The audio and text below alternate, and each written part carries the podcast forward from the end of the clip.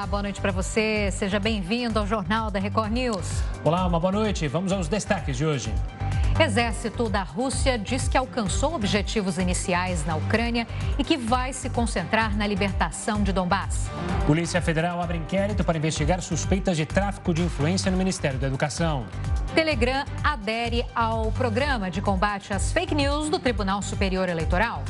E ainda, Brasil está fora da zona de alarme da Covid-19 pela primeira vez desde julho de 2020.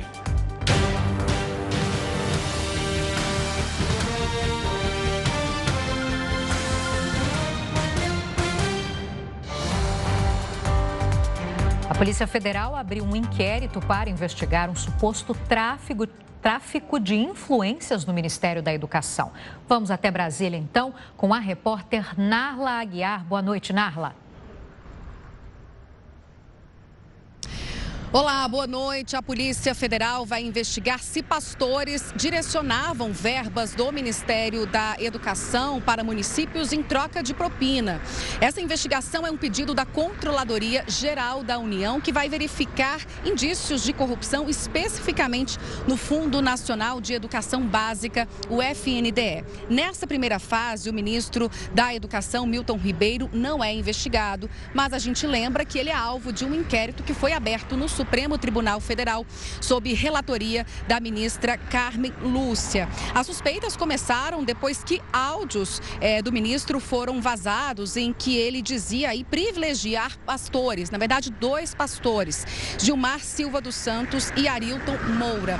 Nessa gravação, ele disse que foi um pedido do presidente Jair Bolsonaro, mas depois é, disse que não houve influência do chefe do executivo e que o envio de verbas do Ministério da Educação para para estados e municípios é feita aí com base em critérios técnicos. Mas é, denúncias de irregularidade envolvendo o Ministério da Educação, segundo a Controladoria Geral da União, já acontece há algum tempo. Viu? Em agosto do ano passado, a CGU afirmou aí que recebeu denúncias anônimas de irregularidades em eventos promovidos pelo Ministério da Educação e também sobre oferecimento de vantagem indevida para a liberação de verba no âmbito do FNDE.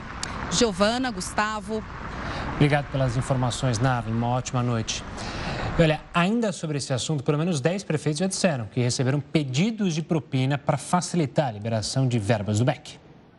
Os prefeitos teriam sido abordados pelos pastores Arilton Moura e Gilmar Silva dos Santos, ligados à Igreja Assembleia de Deus Ministério Cristo para Todos. Eles não têm cargo oficial no governo. Os dois atuariam junto a prefeituras para liberar recursos do ministério. O prefeito da cidade goiana de Bonfinópolis, Kelton Pinheiro, diz ter sido procurado depois de uma reunião no Ministério da Educação em março do ano passado. Os pastores estariam sentados na mesa de autoridades. Depois, em um almoço, sem a presença do ministro Milton Ribeiro, ele teria sido abordado por Arilton.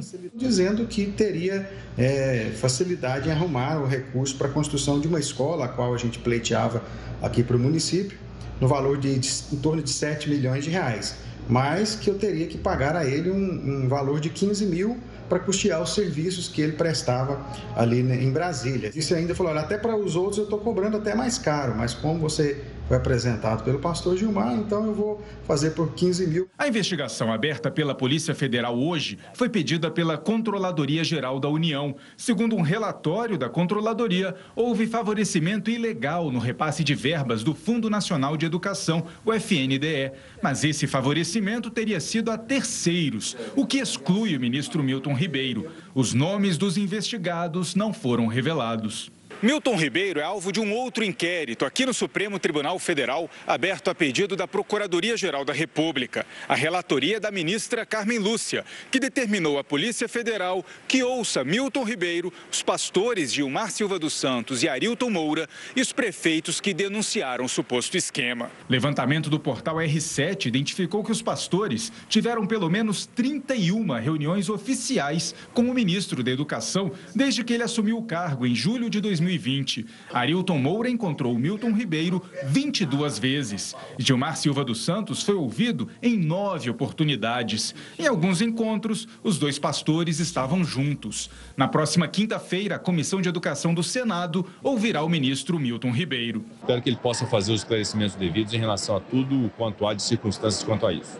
Em entrevista à Record TV, na última quarta, o ministro Milton Ribeiro negou a participação em qualquer irregularidade, mas confirmou ter dito que os municípios representados pelos pastores teriam prioridade nos recursos e que recebeu os dois a pedido do presidente Jair Bolsonaro.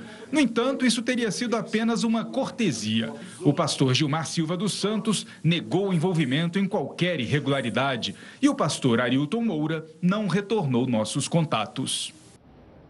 O Telegram assinou hoje o termo de adesão ao programa de enfrentamento à desinformação promovido pelo Tribunal Superior Eleitoral.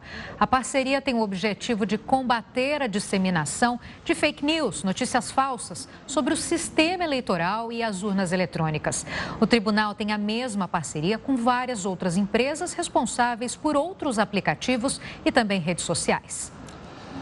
E olha, novos ataques nos arredores da capital Kiev foram registrados nesta sexta-feira. O prefeito da cidade afirmou que as forças ucranianas recuperaram o controle das áreas noroeste e nordeste da região.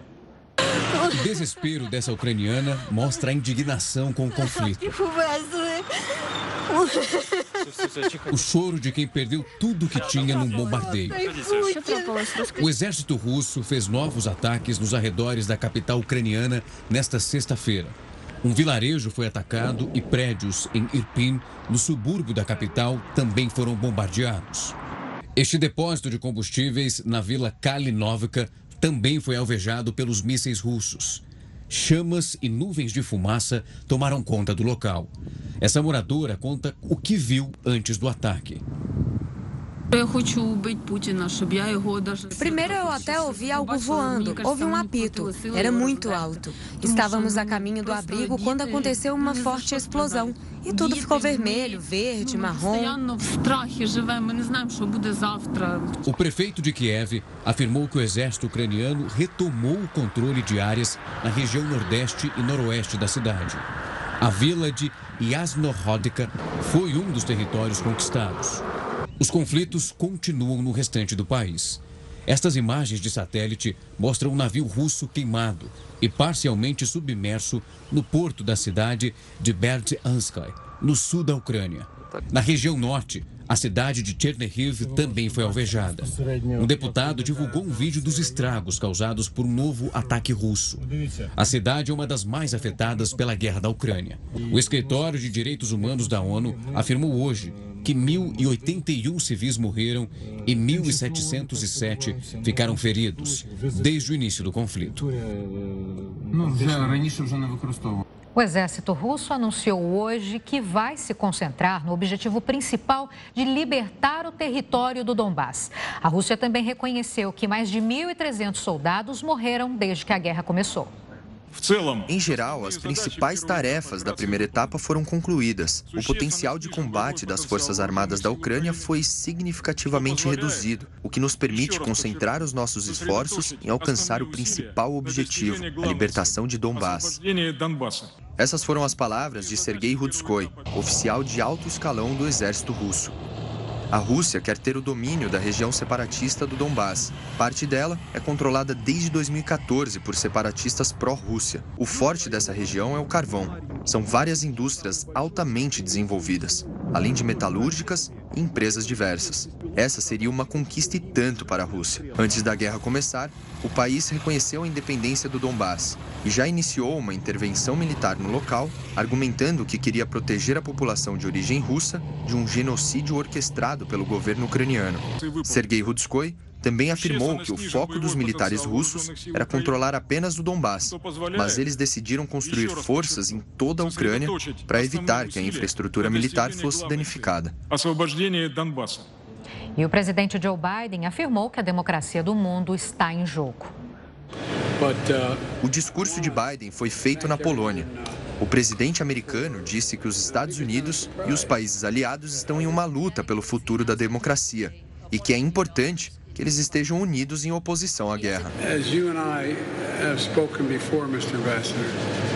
A única coisa mais importante que podemos fazer desde o início é manter as democracias unidas. E o nosso esforço para reduzir a devastação está ocorrendo nas mãos de um homem que eu, francamente, acho que é um criminoso de guerra.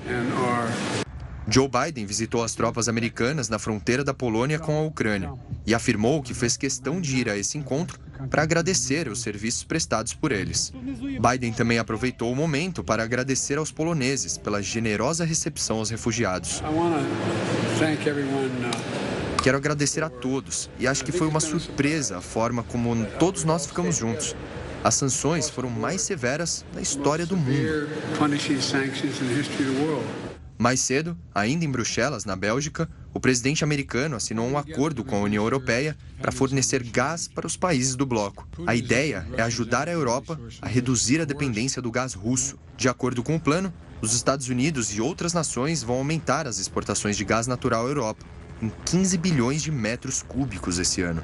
Nessa sexta-feira, Joe Biden segue em Varsóvia, na Polônia. Antes de voltar para Washington, ele se encontra com refugiados e com o presidente polonês para discutir a ajuda ao povo da Ucrânia. A Polônia já recebeu mais de 2 milhões de pessoas que fugiram da guerra. E para continuar falando sobre esse assunto, a gente conversa agora com o coronel da reserva e mestre em ciências militares, Paulo Filho. Coronel, obrigado pela participação aqui conosco no Jornal da Record News. Eu queria começar analisando hum, é, e pedir a sua opinião justamente sobre essa, essas divergências. Para muitos jornalistas, é, a, o avanço russo, a invasão russa, ela está aquém do que poderia ser, alguns dizem até fiasco. Já o lado russo diz que, por enquanto, segue como um sucesso. Qual é a sua avaliação, nem tanto ao céu, nem tanto ao mar. Como que você encara essa tática militar russa nesse exato momento? Boa noite, Gustavo. A, maioria, a maior parte dos analistas acreditava que a Rússia teria mais facilidade nessa sua ação ofensiva, dada a grande disparidade de meios militares, a grande diferença entre os dois exércitos. E aí os russos entraram por quatro direções principais, direção norte para Kiev, Nordeste, o Leste na região de Donbas, que são aquelas duas repúblicas separatistas, Luhansk e Donetsk, que a Rússia reconheceu, e Sul a partir da Crimeia. Acontece que depois de uma série de avanços, os russos não foram capazes de conquistar as principais cidades. Kiev não foi conquistada, Kharkiv não foi conquistada. Mariupol, nós estamos vendo há já vários, há mais de 20 dias cercada, e só agora parece que os russos conseguem conquistá-la. E o exército russo parou, fez uma parada já há 10 dias mais ou menos, com poucos avanços no terreno.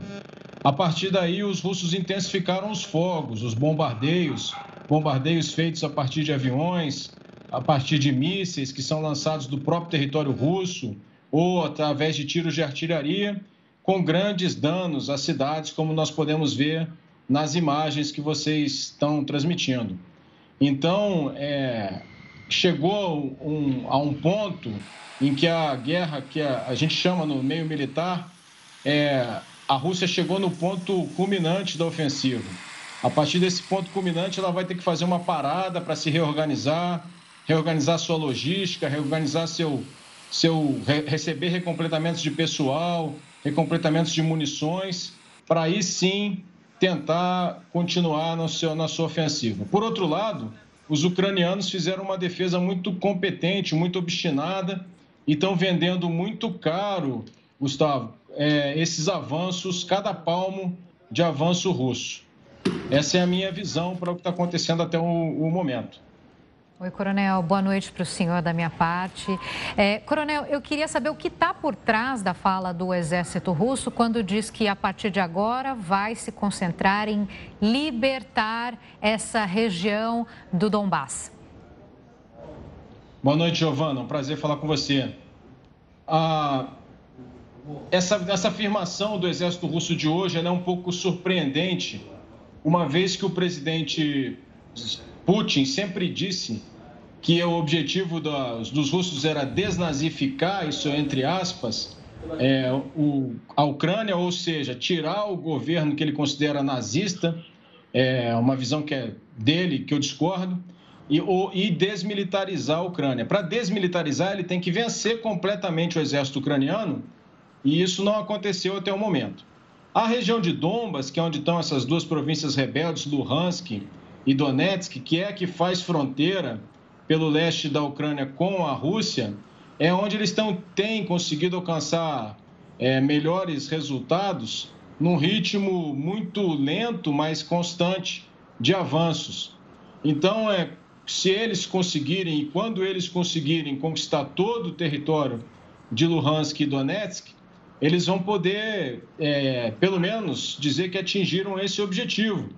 E talvez essa seja a intenção do governo russo, das Forças Armadas russas nesse momento, mostrar que estão próximos de atingir um primeiro objetivo e, a partir daí, já ter alguma coisa, uma vitória para entregar para o seu próprio povo, para o governo russo, para a comunidade internacional. Mas é, é muito cedo para a gente afirmar que essa ação russa vai se limitar a Luhansk e Donetsk. Nós vamos ter que esperar o desenrolar dos acontecimentos para comprovar se é isso mesmo. Coronel, eu talvez faça agora uma pergunta um pouco mais subjetiva, mas analisando, é, usando a sua experiência de quem é, conhece as forças militares, quanto que o fator moral de uma tropa pode influenciar no combate? Eu pergunto isso porque a gente vê, é, você, o senhor mesmo mencionou, né, essa defesa ucraniana, civis é, se esforçando para manter o território. Em contrapartida, você tem do lado russo muitos militares que imaginavam que a invasão não seria dessa forma, que eles não teriam que atirar num povo irmão é, deles. E de repente tudo isso muda. Esse fator moral pode influenciar para o bem e para o mal uma tropa? Sem dúvida nenhuma, Gustavo. Eu vou te responder com uma frase que não é minha, é de um sujeito que sabia muito mais do que eu, que era Napoleão.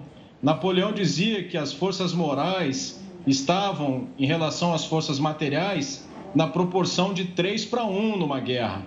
Então, Napoleão atribuía às forças morais uma importância muito grande. E não só Napoleão, todos os pensadores militares, desde lá de trás, desde os gregos, desde Sun Tzu, consideravam a força moral muito importante, e ela é muito importante. Então, quando você está defendendo o seu próprio país, o exemplo que você deu dos ucranianos, é, eles estão defendendo as suas casas, aonde eles moram, eles estão vendo as pessoas, as suas famílias tiveram que se deslocar das cidades, ou estão deslocados para locais mais seguros na própria Ucrânia, ou saíram até mesmo do país. Então, tudo isso dá ao combatente uma força moral muito grande. Ele está com um ideal, ele está defendendo a sua casa, a sua família, a sua terra.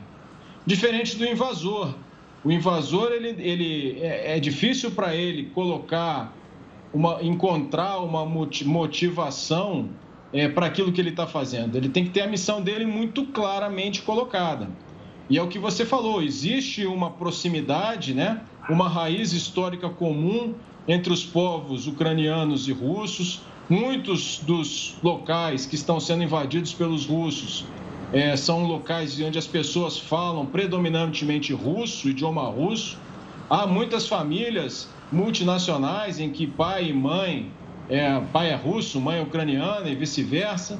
Então, é, para o invasor, no caso, é muito mais difícil é, manter essa moral elevada nesse contexto. É claro que nós estamos falando aqui em tese, à distância, mas o fator moral, voltando à sua pergunta, Gustavo, ele é primordial ele é fundamental desde sempre nas guerras da história da humanidade. Coronel, eu gostaria de que o senhor comentasse sobre outro ângulo agora. Estamos falando sobre esses dois povos e, e vários outros países, a partir de agora, reforçam é, o exército, ah, países que fazem fronteira com a Ucrânia, né? Ah, então, tanto a Polônia, é, temos outros, outros países ali do leste que fazem parte, inclusive, da OTAN, que estão reforçando ali as tropas. Isso é só uma questão de defesa, de precaução ou isso pode realmente é, já indicar, já ter sinais ali que eles já estão estudando que existe uma possibilidade de invasão ah, a médio prazo, a longo prazo? Essa sua pergunta é muito interessante, Giovana, porque ela me permite fazer uma observação a respeito do resultado da guerra no nível político estratégico para a Rússia. Se nós nos lembrarmos, no dia 7 de novembro de 2019, ou seja, há menos de três anos, bem menos de três anos, o presidente Macron da França deu uma declaração dizendo que a OTAN estava em morte cerebral. O presidente Putin, é, desculpa, o presidente Trump exigia que os, os é, países europeus, membros da OTAN, investissem 2% do PIB em defesa, coisa que os países europeus não faziam. No primeiro dia da guerra, dia 24 de fevereiro, o comandante do exército alemão foi ao LinkedIn e escreveu uma carta dizendo que ele lamentava, mas o exército alemão não tinha as melhores condições para prestar as ferramentas que o país, a Alemanha, precisava naquele momento para enfrentar uma possível guerra contra a Rússia, porque ele considerava que o exército não estava bem preparado, fruto de, uma, de um descaso ao longo dos últimos anos da Alemanha com as suas forças armadas. O que, que nós temos agora no momento? Isso que você se referiu, Giovana. Nós temos a Bulgária, a Romênia, a Hungria e a Eslováquia, países que fazem fronteira com a Ucrânia, recebendo contingentes da OTAN que antes não existiam existiam já na Estônia, Letônia, Lituânia e Polônia, e esses contingentes foram reforçados. Você teve uma declaração da Alemanha de que vai investir, vai quase triplicar o investimento em defesa, Polônia quase duplicar o investimento em defesa. Então você vê a OTAN se preparando, a OTAN reenergizada, é, graças, né, motivada, em razão do ataque russo à Ucrânia. Então, no nível político estratégico, parece, parece que o resultado obtido foi justamente o contrário do que o presidente Putin queria.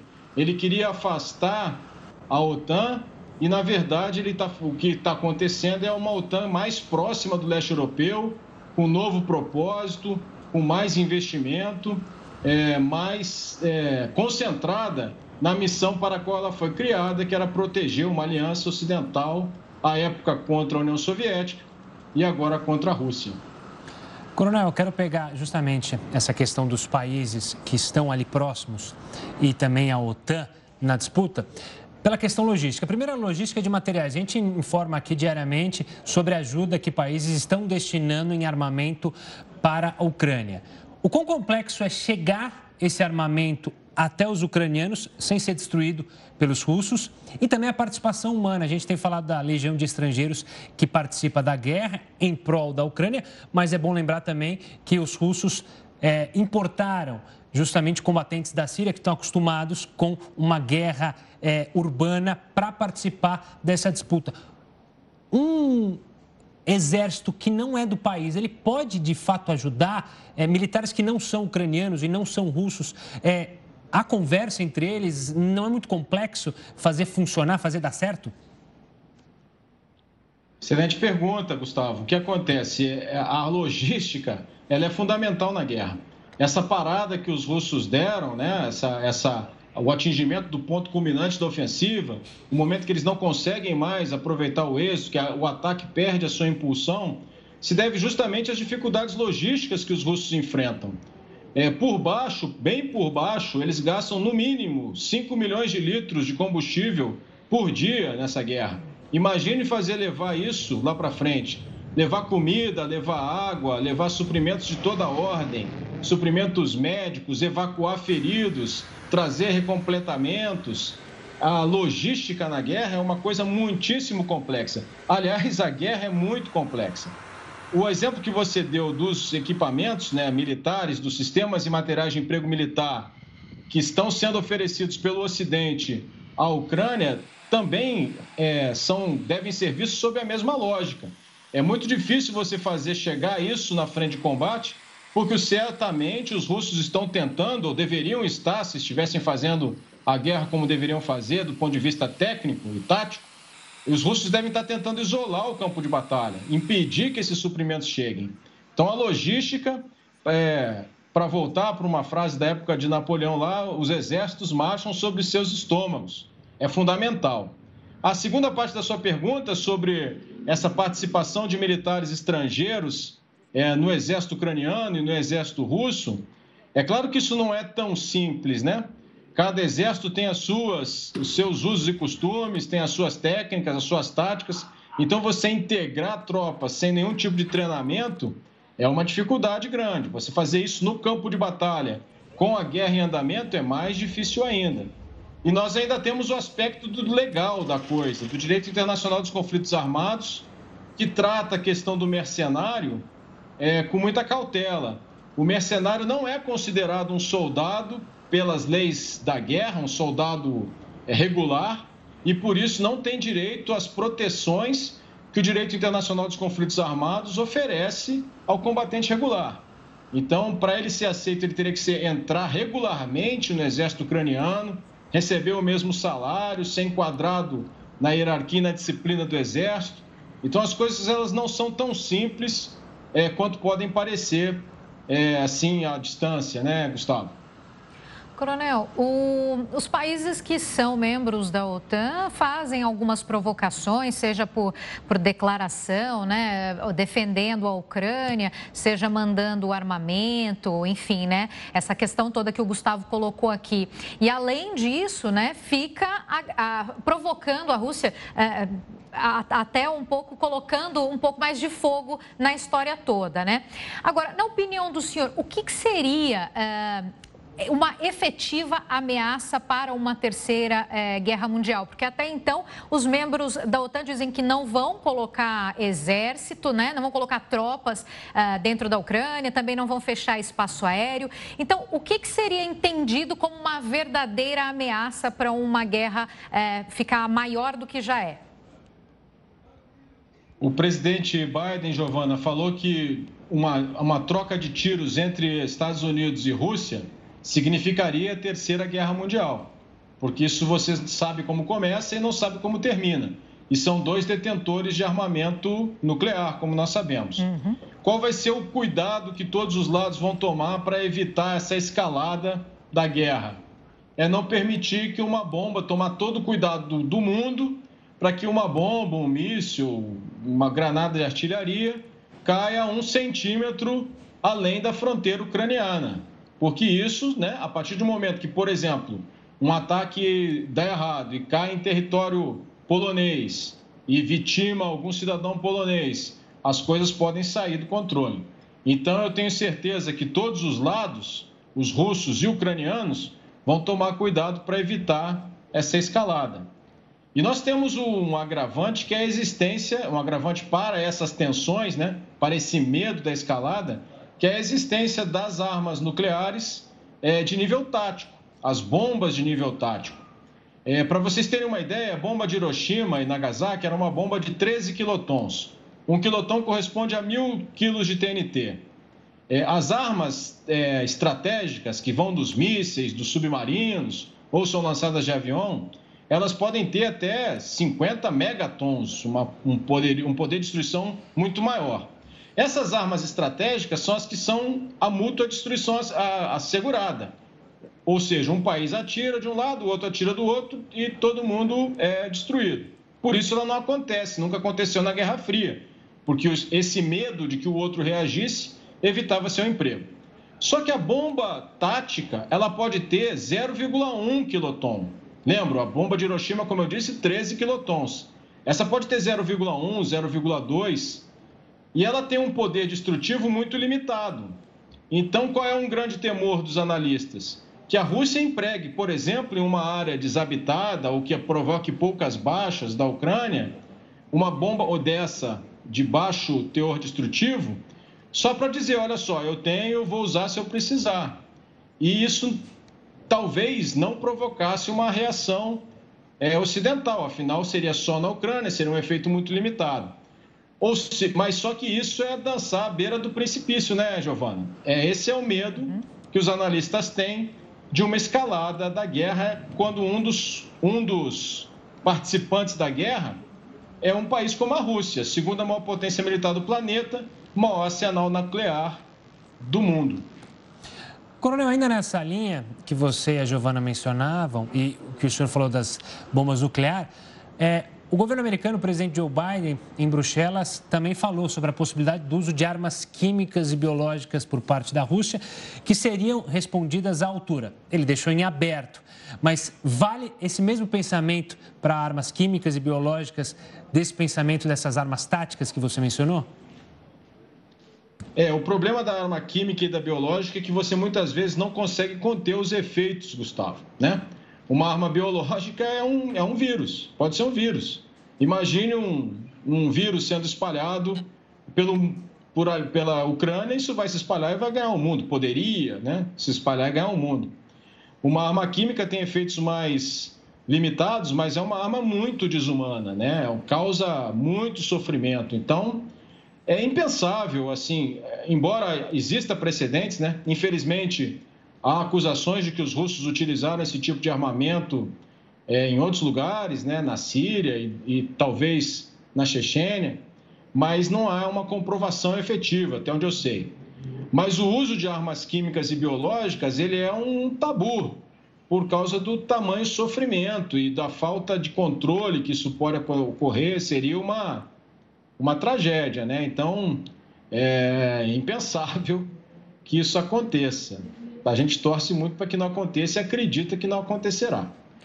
Coronel, fazendo um balanço em relação às duas partes, né, da Ucrânia e da Rússia, o senhor acredita, né, que um presidente como Zelensky, que tem tomado a frente, uh, tem se uh, tem usado muito mais a palavra, né, para combater a Rússia, tem dado mais certo ou o exército do Putin acaba levando vantagem? Na opinião do senhor, o que que uh, qual lado está pendendo mais para essa guerra, digamos assim? Quem seria o, o o vencedor, uh, se o senhor uh, pudesse avaliar isso neste momento? É, se a gente está falando dos aspectos de liderança, Giovana, o presidente Zelensky tem mostrado, sim, um grande domínio da, da comunicação, da forma de se expressar. Ele é um profissional da área, ele é um ator de origem, né? Então, ele tem um bom conhecimento do, da câmera, de como se expressar. E, e ele ficou em, em, em Kiev. Ele ficou onde está a capital do seu país, ele enfrentou, está enfrentando, está liderando o seu país nesse momento. É, então, do ponto de vista da liderança, da maneira de se expressar, é, um líder ele tem que ser, tem que estar e tem que fazer, é o que a gente fala no Exército, né? Ou seja, ele tem que ser um líder, ele tem que ter atributos de liderança, ele tem que fazer, ele tem que é, exercer a efetiva liderança e ele tem que saber fazer, ele tem que conhecer como se faz. E o presidente Zelensky, embora seja criticado por alguns, né, até mesmo ridicularizado por alguns pela sua origem como humorista, ele está mostrando uma efetiva liderança. Quando você vê uma foto do presidente Zelensky é, lá sentado junto com seus homens, sem o terno, vestindo um uniforme praticamente militar, visitando doentes, lá onde está sendo atacado, onde está caindo bomba todo dia, isso inspira os, os, ucranianos a lutar. E quando você compara com a foto do presidente Putin naquela mesa enorme, ele isolado numa ponta e o seu ministro da Defesa lá na pontinha, quase caindo da mesa, são mensagens que são muito diferentes. Eu não estou dizendo que o presidente Putin não está exercendo a liderança, ele deve estar, ele deve ter seus meios. Mas essas imagens que nos chegam mostram, e vocês são profissionais da comunicação, sabem disso muito melhor do que eu, mostram uma imagem bem diferente, que me parece o presidente Zelensky está sabendo aproveitar de uma maneira mais inteligente. O senhor acredita que essas negociações devem avançar daqui para frente, que essa guerra tem aí um horizonte para terminar? Toda guerra um dia termina. O objetivo da guerra é a paz, Giovana. É a paz que o país que fez a guerra pretende alcançar. Você só vai à guerra porque você quer um estado final desejado, você deseja que lá no final as coisas tenham mudado para o jeito que você quer. Muito bem, não me parece que as coisas estejam neste momento do jeito que quem provocou a guerra, ou seja, a Rússia, desejava lá no início. Como eu falei, ele tinha duas palavras que representavam o que ele queria: desnazificação, que eu interpreto como a retirada do governo, do presidente Zelensky do poder. Isso não aconteceu, isso não está perto de acontecer. e desmilitarização, que é retirar completamente a capacidade combativa do exército ucraniano. Isso também não aconteceu. Então, se os russos buscarem um acordo de paz nesse momento, eles vão buscar sem terem atingido os seus objetivos. Aí nós temos que avaliar, e nós não temos todas as ferramentas nesse momento, para ver se cabe, se, se o presidente Putin está disposto a pagar esse preço político de encerrar a guerra sem ter atingido os seus objetivos. Afinal, ele vai ter que, ele vai ter que é, é, justificar para o seu povo as mortes, os gastos, as sanções econômicas que as pessoas estão sofrendo. As pessoas não assistem mais. Assim, parece um exemplo bobo, né? Mas você, o russo não tem mais Netflix, não tem mais McDonald's, não tem mais Coca-Cola, não tem mais uma série de coisas. É, o cartão de crédito dele com a bandeira Visa e Mastercard não funciona mais. Então, isso tudo tem um custo político muito grande. E você, se o povo assumir esse custo, é porque ele tem que enxergar um ganho lá na frente. Se esse ganho não aconteceu, ele não vai entender esse custo e ele vai cobrar do presidente Putin isso aí. Então, eu, para responder, Giovana, objetivamente, eu, eu acho, infelizmente, que nós não estamos perto do fim da guerra. Por quê? Porque a Rússia, que provocou a guerra, está longe de alcançar os seus objetivos políticos neste momento. Essa é a minha interpretação. Coronel, foi um prazer recebê-lo aqui, te ouvir e trazer essas análises sobre a disputa militar que ocorre, infelizmente, ainda lá na Ucrânia. Um forte abraço e até uma próxima, Coronel. O prazer foi meu, Gustavo Giovana. Muito obrigado. Obrigada, boa noite. A disputa pelo controle de Fernando de Noronha foi parar na justiça. O Jornal da Record News volta já com essa e outras informações. O Jornal da Record News já está de volta. A Procuradoria-Geral da República pediu que o Supremo volte a adotar medidas cautelares contra o deputado Daniel Silveira. Um dos pedidos é que ele seja proibido de participar de eventos públicos do país e volte a ser monitorado por tornozeleira eletrônica. Daniel Silveira foi preso após divulgar um vídeo com ameaças aos magistrados do Supremo Tribunal Federal.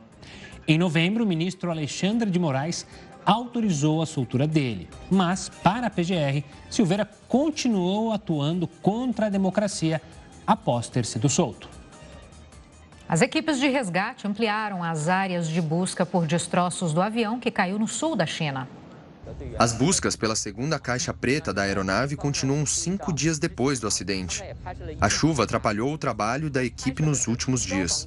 Várias máquinas e escavadeiras estão sendo usadas para auxiliar os bombeiros. Os investigadores da tragédia afirmaram que identificaram o principal ponto de impacto do avião e que as buscas vão se estabelecer nessa região. Até o momento, cerca de 7 mil funcionários chineses e 200 veículos foram usados, além de cinco helicópteros. A aeronave caiu na região montanhosa de Tengxian no início da semana.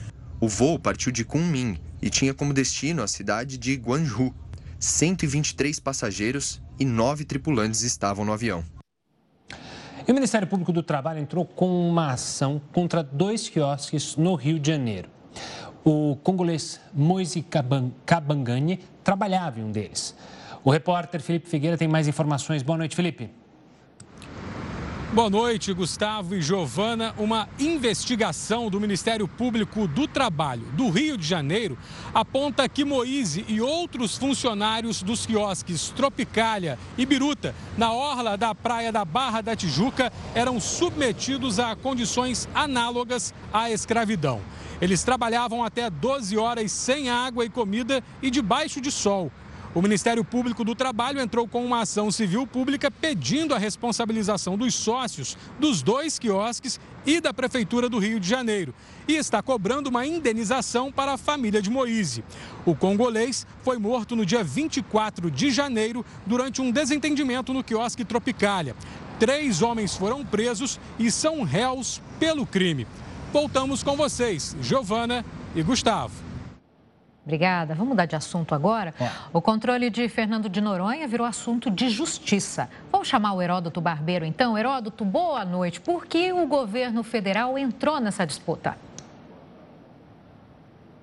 Cadê o Gabi? Não temos o Heródoto? Apareça, Gabi. Não temos tá. o Heródoto. Tudo bem, mas olha, então vamos chamar o intervalo?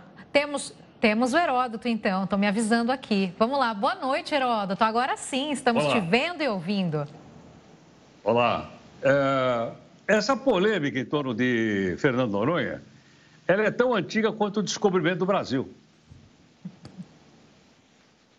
O Cabral chegou aqui mais ou menos 1500. Vocês lembram disso, né? Quer dizer, lembram assim porque já leram no livro de história. Vocês não eram não, naquela época. Pois é, é, quando o pessoal vinha de Portugal, parava ali aquelas ilhas nem era com esse nome, mas é, fazia escala. 1501, 1502, até 1503. Em 1503, apareceu um cidadão lá chamado é, Fernão Uh, e esse Fernão apareceu por lá dizendo que ele tinha, ele chama Fernão de Loronha, de Loronha. E ele resolveu explorar a ilha, essa que a gente está mostrando aí, e o rei da época, que era Dom Manuel, resolveu conceder para ele uma capitania dessas ilhas. E aí ficou com o nome de Fernando de Noronha. Ele era um cristão novo. O que é cristão novo? São judeus portugueses que foram convertidos ao cristianismo. Bom, Aí ficou lá na colônia até muito tempo. No ano de 1891, olha só como é velho isso. 1891 é o ano da primeira Constituição do Brasil. Aí nós tivemos o quê? A, a Noronha passou para, para o estado de Pernambuco. E foi em frente, foi até lá. Até quando? Até 1938. Sabe por quê? Porque em 38 o Brasil cedeu bases militares para a Força Aérea Americana, que levava os contingentes para lutar no norte da África, na Segunda Guerra Mundial. Tinha uma base em Natal e tinha base em Fernando Noronha, então passou de novo para o governo federal. Na Constituição de 1988, se convencionou que ia passar de novo para o estado de Pernambuco. Muito bem, mas o que é que diz a Constituição brasileira? A Constituição, eu estava olhando lá, fui dar uma, uma investigada, ela diz o seguinte, que essas ilhas, elas pertencem ao governo federal. Não quer dizer que você não possa comprar uma ilha. Você pode. Por exemplo, não tem gente que tem uma ilha lá em Angra dos Reis. Você, você pode comprar. Você pode alugar. Você pode fazer uma parceria. Mas elas pertencem ao Estado brasileiro, ao governo federal. E há uma polêmica sobre o aproveitamento turístico que a gente está mostrando aí da, do Fernando Noronha. Como há uma briga política entre o Estado de Pernambuco e o governo federal, o governo federal resolveu entrar na justiça dizendo: olha, a Constituição diz que ela fica sob nossa administração e não na administração do Estado de Pernambuco. Quem é que vai resolver quem vai ficar com Fernando Noronha? O Supremo Tribunal Federal. Por quê?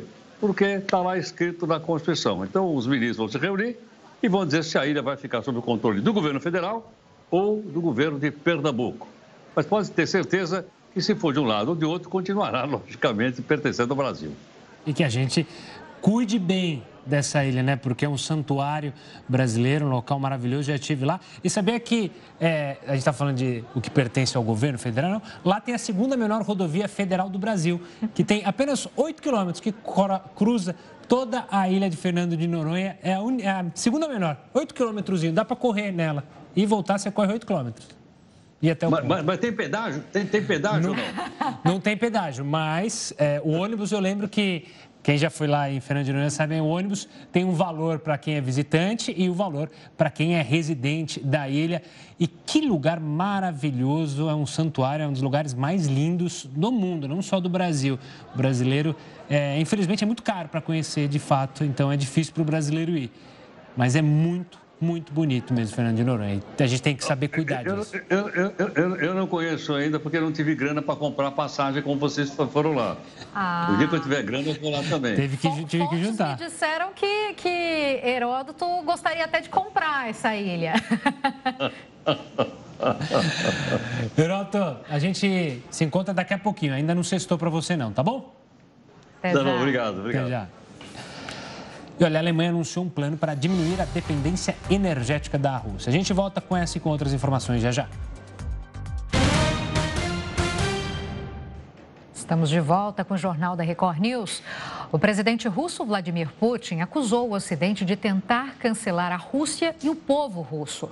Putin disse que o cancelamento atinge tudo relacionado à Rússia e comparou a situação com a queima de livros pelos nazistas em 1930 e as críticas recebidas pela autora J.K. Rowling, que rebateu. A britânica afirmou que as críticas à cultura do cancelamento não são bem feitas por aqueles que matam civis pelo crime de resistência ou que prendem e envenenam os críticos. Olha, a Alemanha anunciou que vai reduzir a importação de carvão, gás natural e petróleo russos. O ministro da Economia e Clima alemão afirmou que o país estabeleceu contratos com novos fornecedores para diminuir a dependência de combustíveis da Rússia nas próximas semanas. O petróleo russo passará a representar 25% das importações alemãs. Já a compra de carvão russo cairá pela metade. Quanto ao gás natural, o líder da pasta disse que o governo alemão espera se tornar quase inteiramente independente do produto fornecido por Moscou até 2024. Para isso, serão construídos novos terminais para regasificar o gás natural liquefeito. Então vamos conversar com o Vitélio Brustolin, professor de Relações Internacionais da Universidade Federal Fluminense e também pesquisador de Harvard. Professor, boa noite, obrigada por estar aqui com a gente, obrigada pela sua entrevista desde já. Professor, é, mais e mais sanções vêm de vários países. Na avaliação do senhor, é, o senhor acredita que isso possa ajudar mesmo a diminuir a potência da Rússia e até a pensar numa negociação para cessar essa guerra? Boa noite, Giovana, boa noite, Gustavo, boa noite a todos. Essa é uma pergunta importante é, porque muita gente condena as sanções, né? É, inclusive porque elas têm um efeito colateral. Veja que na anexação da Crimeia em 2014, a União Europeia também perdeu. Logo no início das sanções que foram aplicadas para a Rússia, então, a União Europeia perdeu 100 bilhões de euros. E esse é o problema das sanções, elas afetam o resto do mundo. É, agora, veja só: quanto mais o tempo passa, mais as sanções enfraquecem a Rússia. E aí, respondendo diretamente à sua pergunta, se elas ajudam a amenizar o efeito da guerra ou não, porque esse é um dos objetivos das sanções enfraquecer a Rússia a Rússia rasgou a Carta da ONU porque não é permitido é, guerra de agressão. Né? As únicas guerras permitidas pela ONU são as guerras autorizadas pelo Conselho de Segurança, que não é o caso dessa. Né? Uma guerra, por exemplo, autorizada pelo Conselho de Segurança foi a Guerra do Golfo. Né? Então, o Iraque sofreu é, militarmente efeitos de vários países que se opuseram a ele naquela ocasião, em 90 91. Essa guerra não é autorizada, esta contra a Ucrânia. Qual é a outra guerra autorizada é, pela ONU? Guerra de defesa, guerra defensiva, que é a guerra que a Ucrânia faz. A guerra faz uma guerra, a Ucrânia faz uma guerra defensiva. A Rússia faz uma guerra de agressão. Então, para uma guerra de agressão, o que, que o resto do mundo pode fazer? Já que o resto do mundo não, não, não vai se opor militarmente à Rússia, já que a OTAN não vai lá fazer frente direta à Rússia, só vai equipar a Ucrânia com equipamentos, o resto do mundo tem que fazer alguma coisa. E isso que o resto do mundo faz são as sanções econômicas contra a Rússia.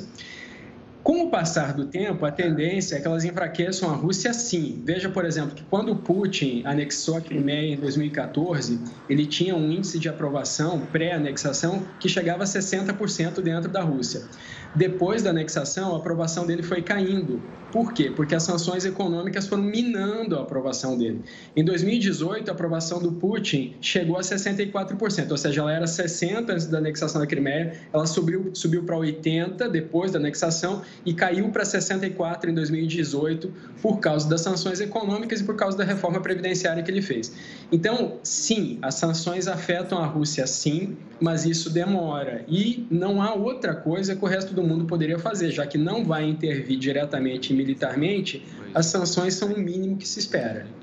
Professor, uma boa noite da minha parte também. A gente acompanhou hoje o, as autoridades russas dizendo que a, o, a operação militar é um sucesso e que agora eles vão se concentrar no leste. Se a gente olhar todo o momento, a Rússia conseguiu avanços no leste e no sul, apesar de não conseguir conquistar cidades importantes. Essa fala do governo russo pode dar a entender que o governo russo já acha uma maneira de por fim à guerra, dizendo que, olha, conseguimos o que a gente queria, que era justamente esse trecho do leste ao sul da Ucrânia, e se dar por satisfeito por isso, ao ver que a dominação, a anexação da Ucrânia vai ser muito difícil de acontecer ou levaria muito mais tempo do que eles imaginariam? Essa é uma boa pergunta. Ó, veja só.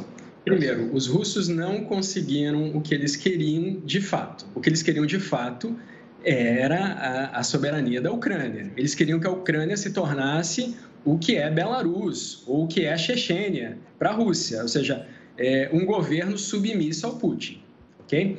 Eles não conseguiram isso, porque o Zelensky não saiu, a capital não foi tomada.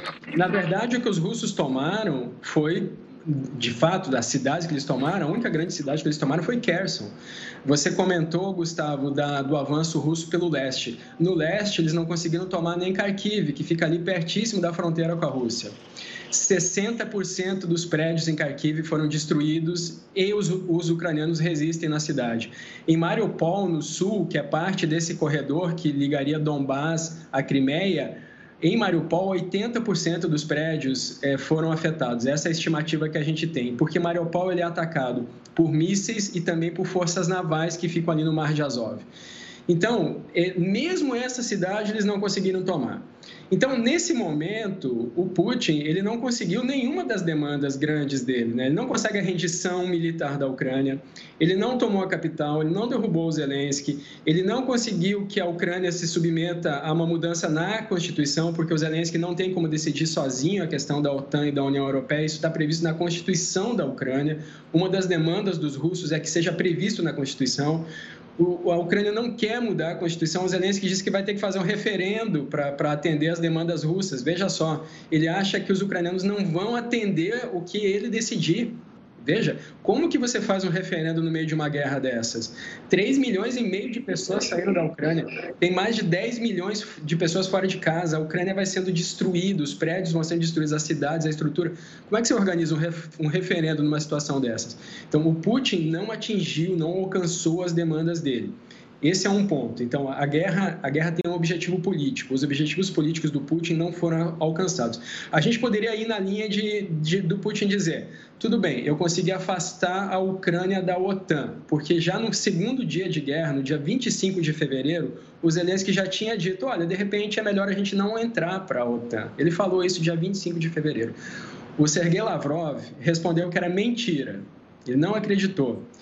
Agora, na prática, se a gente for analisar, o pedido da Ucrânia, o convite à Ucrânia, seja lá o que for, para ingressar na OTAN, está engavetado desde 2008, porque foi em 2008 que teve a Guerra da Geórgia, que foi justamente por causa de, de, da, da expansão da OTAN a, a, a, Ucrânia, mesmo que quisesse, não poderia ingressar na OTAN, porque desde 2014, o caso da Crimeia é um caso de, de guerra dentro do seu território. A OTAN não aceita países assim. Na prática, a Ucrânia já estava longe da OTAN. Né? Isso é um fato. O que pode pesar mais é a questão da União Europeia. Porque, veja, teve um presidente que era pró-Rússia, o Yanukovych, que em 2013 ele tinha negociado um acordo comercial com a União Europeia ando, esse, esse acordo foi negociado durante anos, ele mesmo era favorável ao acordo, aí o Putin falou para ele, não, eu não quero esse acordo. Aí ele recuou e não fez mais o acordo. E uma multidão de gente foi para a rua no final de 2013, início de 2014. O Yanukovych fugiu para a Rússia Enquanto ele fugia para a Rússia, ele sofreu um impeachment. Esse impeachment é, é contestado se foi certo, se foi errado, mas ele foi, ele foi destituído do poder enquanto fugia do país. E aí, na sequência disso, o Putin anexou a Crimeia. E aqueles protestos dos ucranianos nas ruas foram por causa do acordo comercial que a Ucrânia estava assinando com a União Europeia. Esse acordo foi assinado em janeiro de 2016. Então, a questão da União Europeia é muito cara para a Ucrânia. Agora, isso também não é fácil. Né? Vejam, por exemplo, a Turquia, onde teve uma rodada de negociações, foi na Turquia. A Turquia é membro da OTAN. Mas a Turquia não é membro da União Europeia. A, a, Turquia tenta ingressar na União Europeia há muitos anos, um processo que se arrasta e, na prática, ele está paralisado desde 2019, porque tem uma série de exigências que têm que ser cumpridas para você ingressar na União Europeia. Então, mesmo isso é muito difícil. Então, se por um lado os russos não conseguiram o que queriam, por outro lado a Ucrânia resiste. E, e, e isso que os russos querem, a Ucrânia não quer entregar. Então, se o Putin desistir agora, Gustavo, veja, em teoria de estudos estratégicos, em teoria da guerra, a gente tem a seguinte análise. Quando as coisas não mudam, o status quo não muda, a vitória é do defensor. Perfeito. Professor, é, eu queria uma análise do senhor em relação à, à articulação dos países. Né? No caso da, da OTAN, desde o início da guerra, é, os países têm se articulado, têm é, conversado muito e têm mostrado isso muito na mídia, né? tem saído da, do, do, próprio país, no caso do Biden, né? que esteve, está na Polônia. Enfim, é, é, há uma relação muito forte cada vez mais integrada desses países.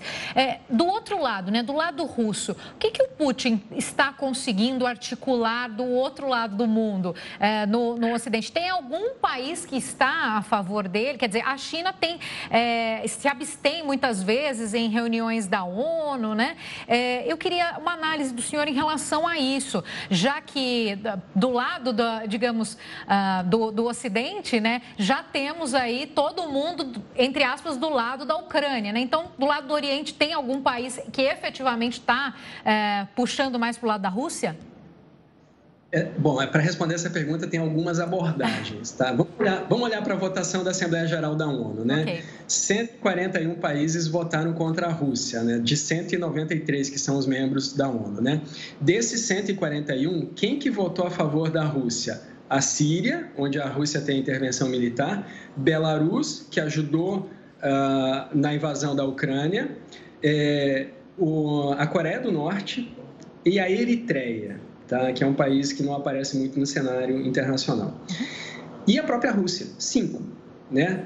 Outros se abstiveram. É muito país que não apoia a Rússia, mesmo nas abstenções, a gente tem abstenções significativas, né?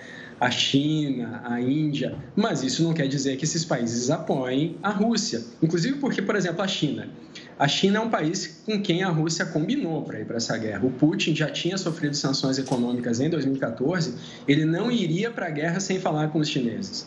Então, a, China chegou a declarar que a relação dos chineses com os russos é sólida como uma rocha.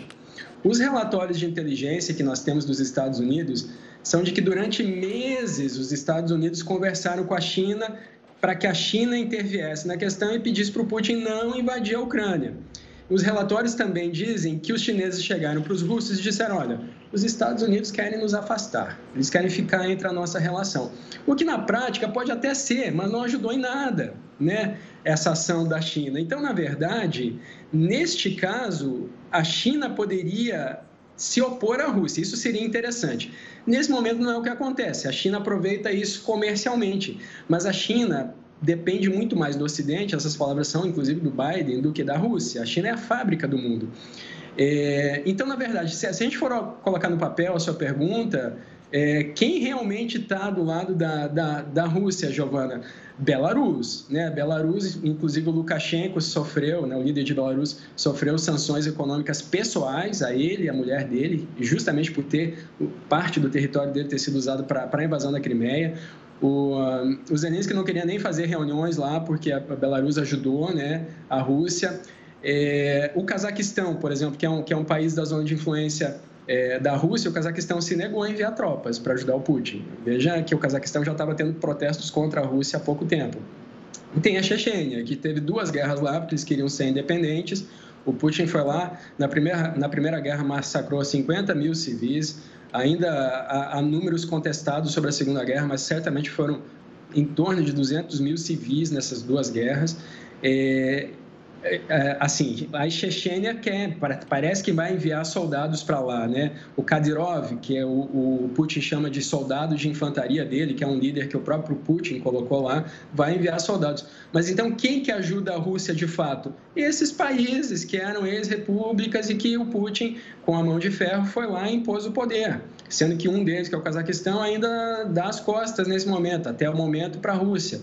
Então, na prática, o que a gente vê, e aí finalizando essa resposta, é que o efeito dessa guerra para o Putin é de enfraquecimento político e econômico da Rússia até esse momento, e de fortalecimento de, de uh, regiões que ele não queria. A União Europeia se fortalece, a Alemanha vai aumentar é, o seu orçamento é, bélico né, para 100 bilhões de euros, outros países vão fazer a mesma coisa. Países que não é, estavam próximos da OTAN, como a Finlândia, a Suécia, agora dizem que vão ingressar na OTAN. A Suíça, que foi um país que durante 207 anos foi um país neutro, é um dos que mais oferece sanções econômicas contra a Rússia. Acabou que o Putin é, teve um efeito colateral forte de fortalecer justamente os seus inimigos.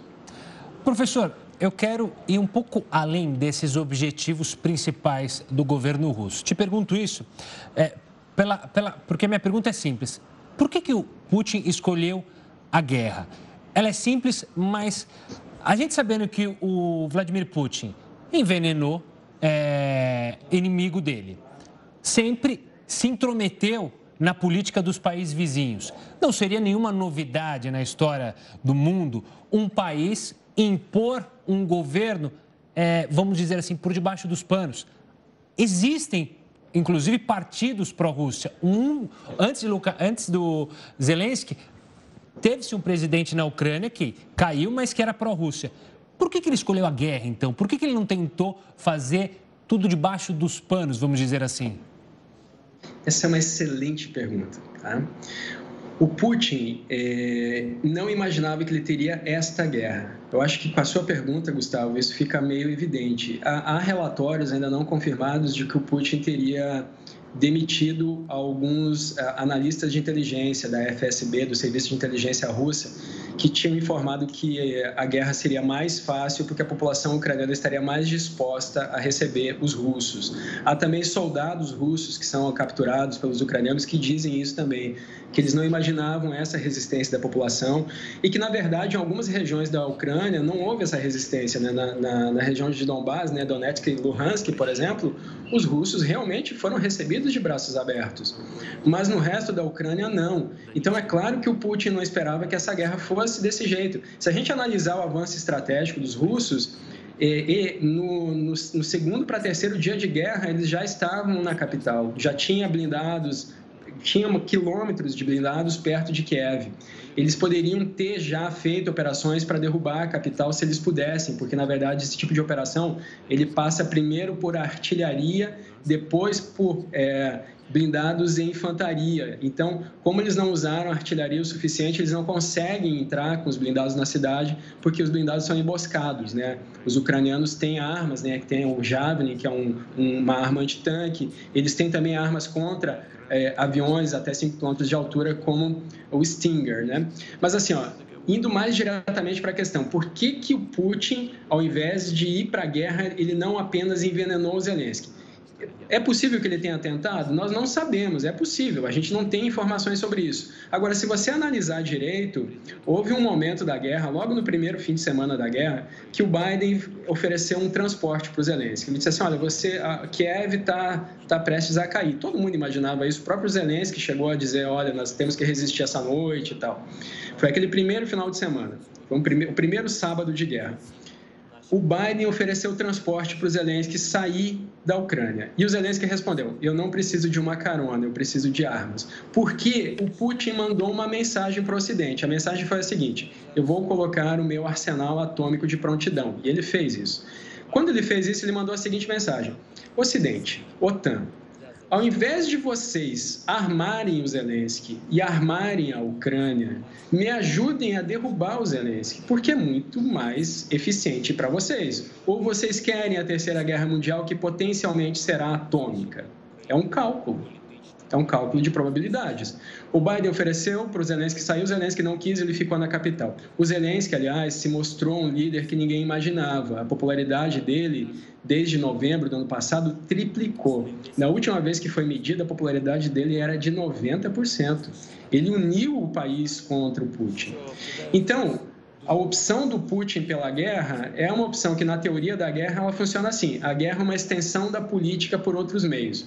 O Putin não conseguiu o que quis politicamente. Ele tentou de várias formas. Ele tentou pela diplomacia, ele mandou soldados fazer exercícios militares, entre aspas, na fronteira da Ucrânia desde março de 2021. Depois ele deu a seguinte, foi com o seguinte pretexto invadir a Ucrânia temos que proteger os russos que moram nas regiões separatistas de Donbass. Mas a invasão dele continuou. Ele prossegue, ele prossegue com o ato de força. E até o momento, mesmo isso que ele poderia, vamos imaginar aqui com a sua hipótese, Gustavo, resolver derrubando Zelensky, tentando colocar um líder do lado dele no poder, como já aconteceu em outras vezes na história da Ucrânia. Eu acabei de citar, por exemplo, o Yanukovych, né, que, que sofreu impeachment no início de 2014 ele não conseguiu. O Putin tentou várias vezes intervir nas eleições. Em 2004, ele também tinha tentado colocar o Yanukovych no poder, o Yanukovych perdeu as eleições. Então, ele não conseguiu. E talvez ele não tenha tido condições de matar o Zelensky por causa da segurança do Zelensky. Né? São, a gente está fazendo hipóteses aqui porque a gente não tem informações suficientes para chegar a essa conclusão. Mas chegou um ponto que o Putin foi para a guerra. E não foi de última hora, porque ele se preparou para essa guerra. Ele fez uma reserva de 600 bilhões de dólares para essa guerra. Ele estreitou relações com a Rússia, ele diminuiu a dependência de dólares, ele aumentou o, o que as reservas de ouro. Ele avisou muitos dos oligarcas amigos dele de que haveria uma guerra. A gente não deve se enganar que os oligarcas não sabiam. Nem todos os oligarcas são amigos do Putin, é, mas os que são próximos com certeza foram avisados porque eles são base de sustentação dele. Então, eu acho que essa é uma longa resposta para a sua ótima pergunta. Tá certo. Professor, muitíssimo obrigada pela sua análise, pelos seus esclarecimentos, por colocar todo esse contexto, né? Porque essa guerra política, econômica envolve todo mundo, né? Muitíssimo obrigada. A gente espera ter o senhor novamente aqui com a gente. É um prazer. Contem comigo. Obrigado, professor. Obrigada. Boa noite. Olha, a Coreia do Norte divulgou imagens dos testes do míssil intercontinental. Tá achando que tá em Hollywood? O Kim Jong-un? Pois é, ele mesmo. O Jornal da Record News volta já já. O Jornal da Record News está de volta e pela primeira vez a ocupação de UTIs para a Covid-19 está abaixo de 60% em todo o país. O boletim divulgado pela Fiocruz classifica como verde os estados que estão fora da zona de alerta, algo que não acontecia desde julho de 2020, há um ano e oito meses. De acordo com a instituição, o resultado só foi possível graças ao avanço da vacinação mas ainda considera prudente a manutenção do uso de máscaras em ambientes fechados. Os dados coletados são do período entre os dias 6 e 19 de março e vale lembrar que a maior parte das internações acontece nas áreas urbanas do país. Isso que é notícia boa para uma sexta-feira. A Coreia do Norte divulgou um vídeo do Kim Jong-un acompanhando os testes de um míssil intercontinental. Veja só. A televisão estatal da Coreia do Norte divulgou um longa-metragem do líder Kim Jong-un assistindo ao lançamento do míssil na última quinta-feira. Ele e os líderes do exército coreano acompanharam pessoalmente o teste do míssil intercontinental, com capacidade nuclear. O lançamento aconteceu no Aeroporto Internacional de Pyongyang, que fica a aproximadamente 30 quilômetros do centro da capital. O vídeo divulgado mostra detalhes do foguete e como foi transportado até o local do lançamento. O míssil é disparado.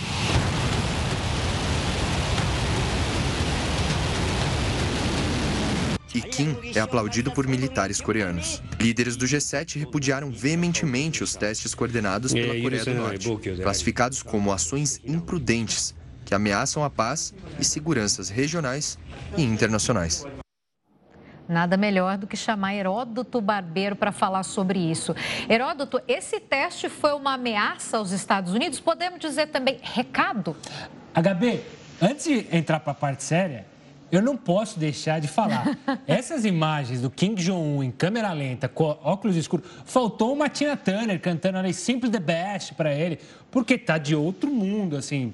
Parece uma coisa que, que ele, eu acho que o sonho dele era ser retratado em Hollywood como o vilão, né? Estados Unidos, em vez de ser Estados Unidos contra a Rússia, é Estados Unidos contra a Coreia do Norte, porque é algo que eu nunca imaginei que pudesse ver.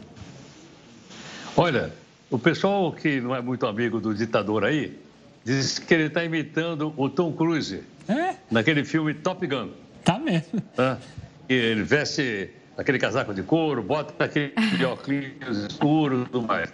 Agora, sabe de uma coisa? Acho que esses caras aí, os ditadores, eles não têm senso do ridículo, porque isso é ridículo. Né? Sim. Eu sugeriria ao senhor Kim Jong-un que assistisse o filme O Grande Ditador, do Charlie Chaplin.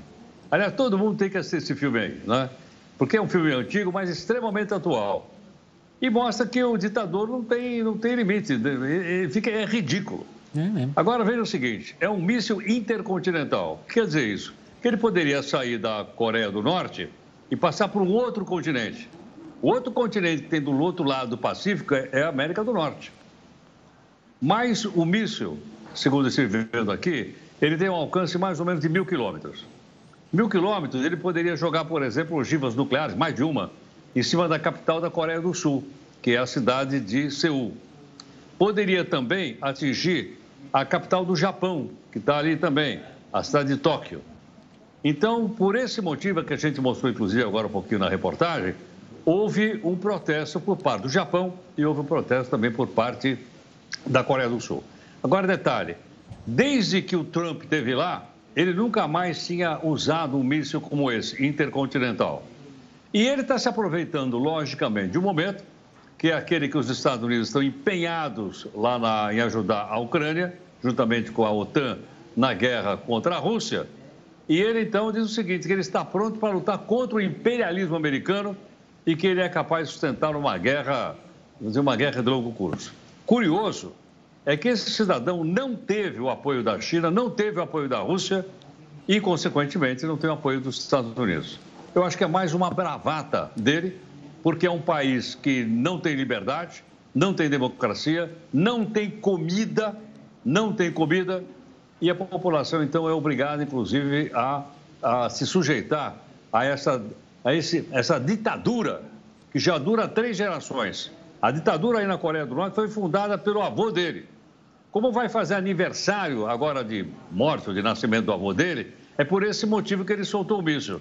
Cada vez que alguém da família faz aniversário, ele então solta o míssil para comemorar. Essa é a comemoração, então, do avô dele, o fundador aí do regime comunista totalitário, ditatorial da Coreia do Norte. Lamentável, realmente lamentável. O, o mundo não precisa disso. O Heroto, você citou o Chaplin, né? É, recomendando. Eu acho que o Kim Jong-un é, não teria a capacidade de assistir Chaplin e entender. Eu acho que tem que ser uma pastelão, que é do Sacha Baron Cohen, que chama O Ditador, que é exatamente isso que você falou, é o senso do ridículo, é imaginar que, as, que ele é dono das pessoas, que ele é dono do país. E ele faz essas coisas. É, é impressionante. Você viu o vídeo, tem um, em certos momentos aparecem os militares gritando Além dessa cena ridícula, tem eles gritando como se fosse um grito de é, viva a Coreia do Norte ou algo parecido.